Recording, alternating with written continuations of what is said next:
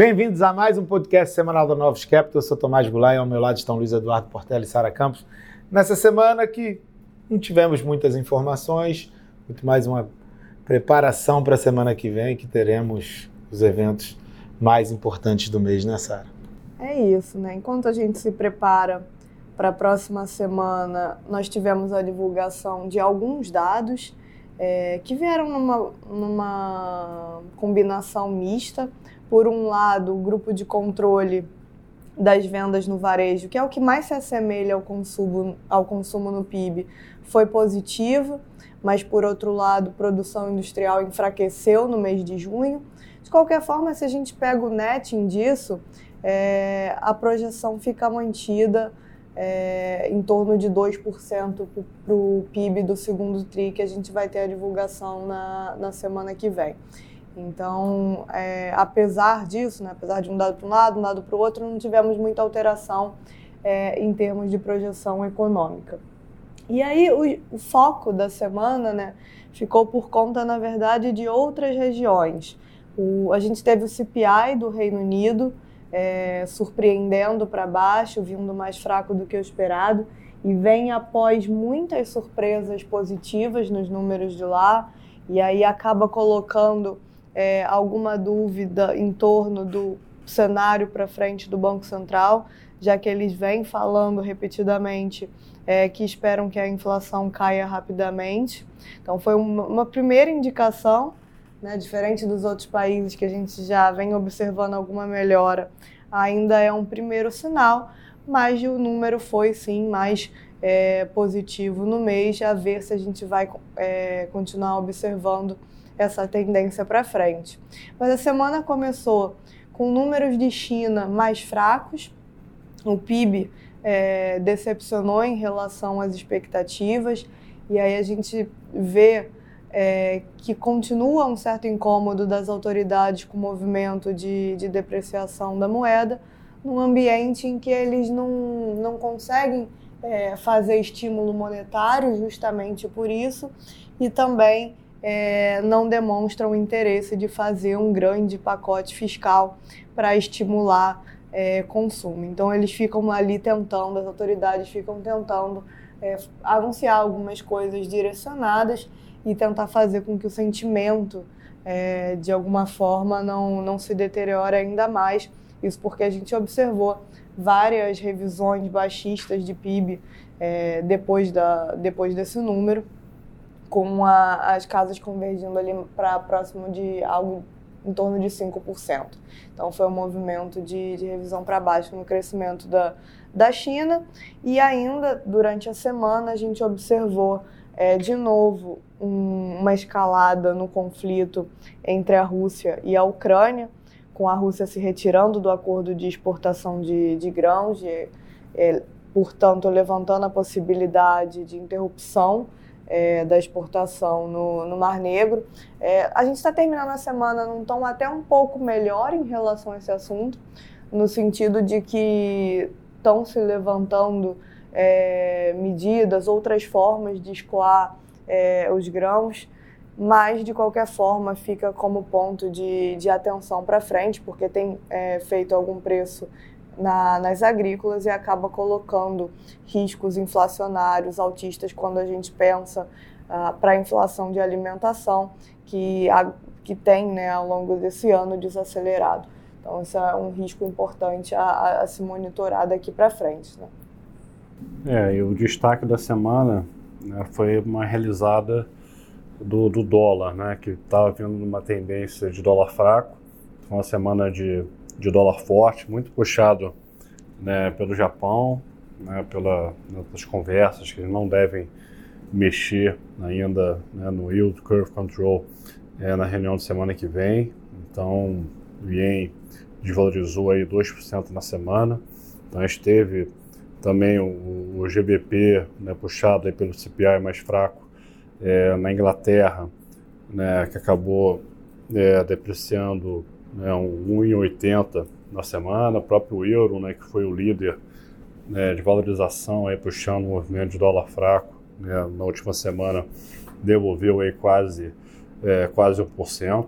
Né, alguns é, é, emergentes, né, como o peso mexicano, né, sofreram aí 1,40, mas acabou que a, a, né, você pega a parte de, de Latam e com o Brasil se comportou até é, é, ok durante, durante a semana. Né? Destaco a, a, o COP, né, a Colômbia, valorizou aí 3% a semana, foi o destaque é, é, da semana.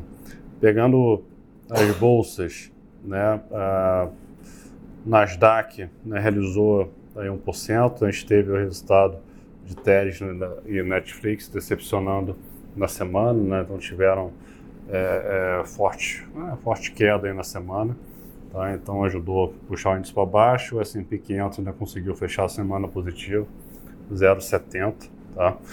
É, as agrícolas né, sofreram, sofreram não, né, subiram bastante na semana é, com a confusão né, da Ucrânia e Rússia, né, dos portos.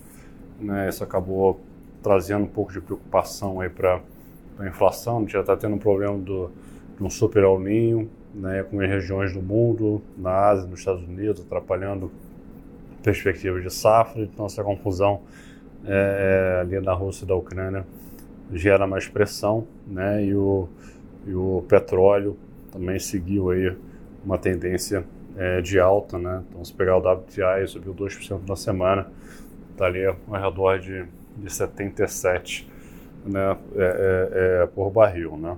Na parte de juros globais, né, Estados Unidos recuperou um pouquinho do que fechou semana passada, né, então abriu ao redor de 5, 7 bips. Né, o destaque de fechamento foi é, a Inglaterra, né, que estava ali com muita alta no preço especificado e essa semana fechou é, é, 25 bips. Tá?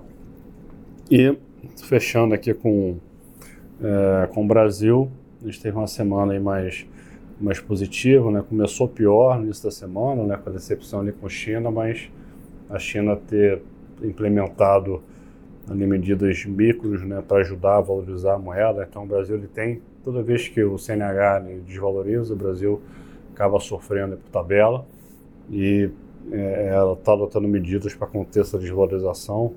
É, isso ajudou né, ativos ligados né, à China aí na margem, em especial Brasil, nesses últimos dois dias da semana. Então isso ajudou a bolsa aqui bora fechar com 2% de alta, né, a WZ 2,40 de alta mesmo numa semana aí que a bolsa de IEM né, caiu quase, é, quase 2%.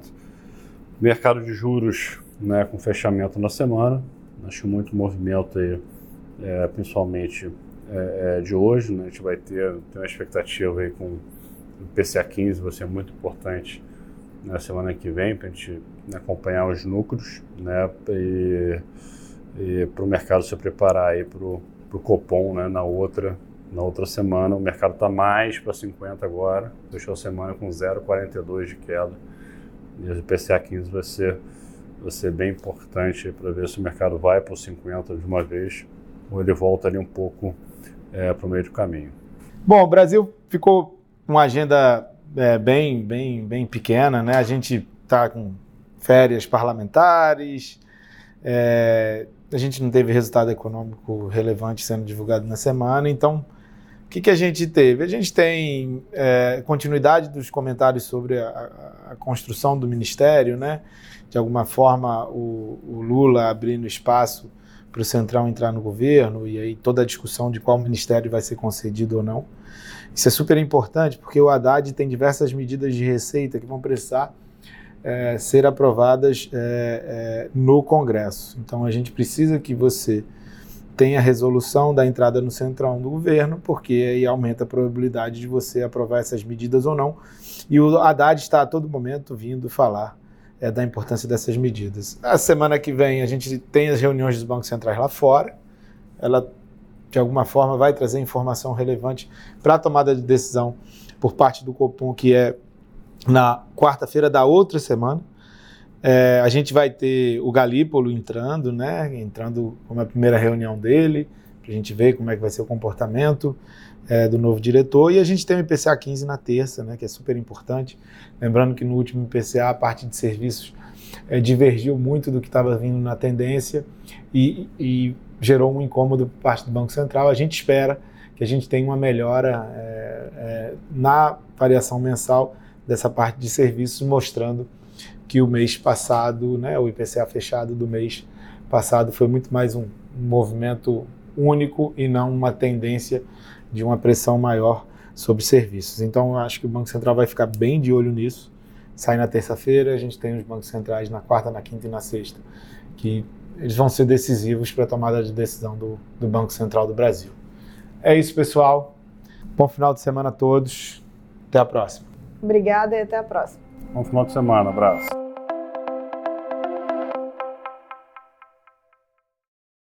A Novos Capital Gestora de Recursos Limitada não comercializa nem distribui cotas de fundos de investimento ou qualquer outro ativo financeiro.